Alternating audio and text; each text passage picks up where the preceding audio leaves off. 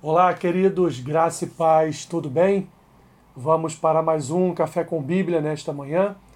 E o texto que eu quero compartilhar com vocês está lá em Gênesis capítulo 25, a partir do versículo 19 até o versículo 34, que diz assim: São estas as gerações de Isaac, filho de Abraão. Abraão gerou a Isaac.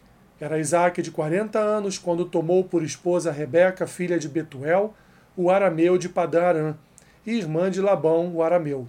Isaac orou ao Senhor por sua mulher, porque ela era estéril, e o Senhor lhe ouviu as orações, e Rebeca, sua mulher, concebeu.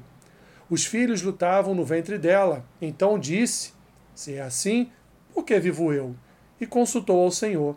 Respondeu-lhe o Senhor: Duas nações há no teu ventre, dois povos nascidos de ti se dividirão. Um povo será mais forte que o outro, e o mais velho servirá ao mais moço. Cumpridos os dias para que desse a luz, eis que se achavam gêmeos no seu ventre. Saiu o primeiro, ruivo, todo revestido de pelo, por isso lhe chamaram Esaú. Depois nasceu o irmão, segurava com a mão o calcanhar de Esaú, por isso lhe chamaram Jacó. Era Isaque de sessenta anos, quando Rebeca lhes deu a luz. Cresceram os meninos. Esaú saiu perito caçador, homem do campo. Jacó, porém, homem pacato, habitava em tendas. Isaac amava Esaú, porque se saboreava de sua caça. Rebeca, porém, amava Jacó. Tinha Jacó feito um cozinhado, quando esmorecido veio do campo Esaú e lhe disse: Peço-te que me deixes comer um pouco desse cozinhado vermelho, pois estou esmorecido. Daí chamar-se Edom. Disse Jacó: Vende-me primeiro teu direito de primogenitura. Ele respondeu: Estou a ponto de morrer. De que me aproveitará o direito de primogenitura? Então disse Jacó: Jura-me primeiro. Ele jurou e vendeu o seu direito de primogenitura a Jacó. Deu, pois, Jacó a Esaú pão e o cozinhado de lentilhas. Ele comeu e bebeu, levantou-se e saiu. Assim desprezou Esaú o seu direito de primogenitura. Meus irmãos, o direito à primogenitura era a herança que um filho recebia após a morte do seu pai.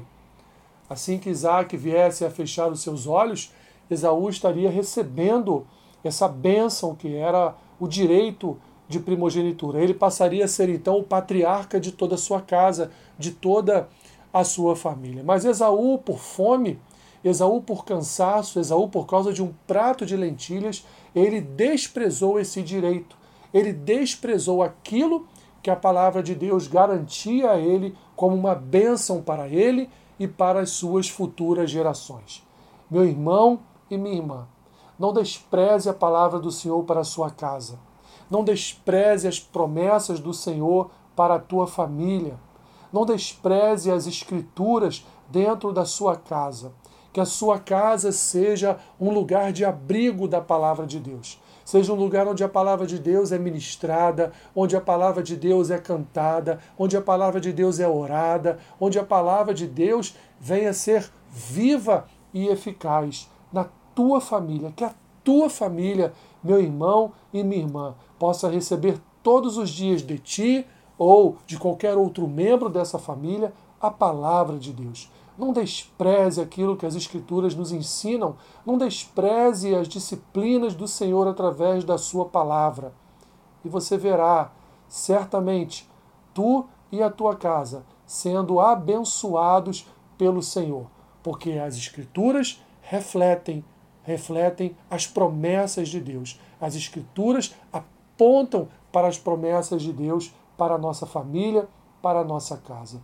Portanto, não, não despreze, não despreze as Escrituras por um prato de lentilha ou pelos manjares deste mundo, mas receba a palavra de Deus no seu coração e comunique ela ao coração de toda a sua casa. E certamente Deus abençoará tu e a tua casa. Senhor, obrigado. Obrigado por tua palavra que é viva e eficaz. Obrigado por tua palavra, Senhor, que nos concede a oportunidade de ministrá-la em nossa própria casa. Obrigado, Senhor. Obrigado porque o teu Espírito que habita em nós nos unge e nos capacita para ministrar a tua palavra na nossa família.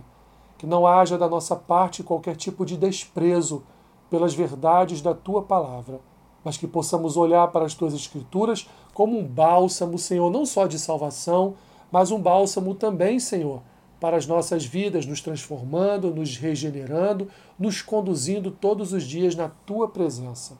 Abençoe o dia do meu irmão e da minha irmã. Seja com eles em tudo o que eles vierem a fazer. É o que eu te peço e oro assim, em nome de Jesus. Amém. Que Deus te abençoe, rica e abundantemente. Amém.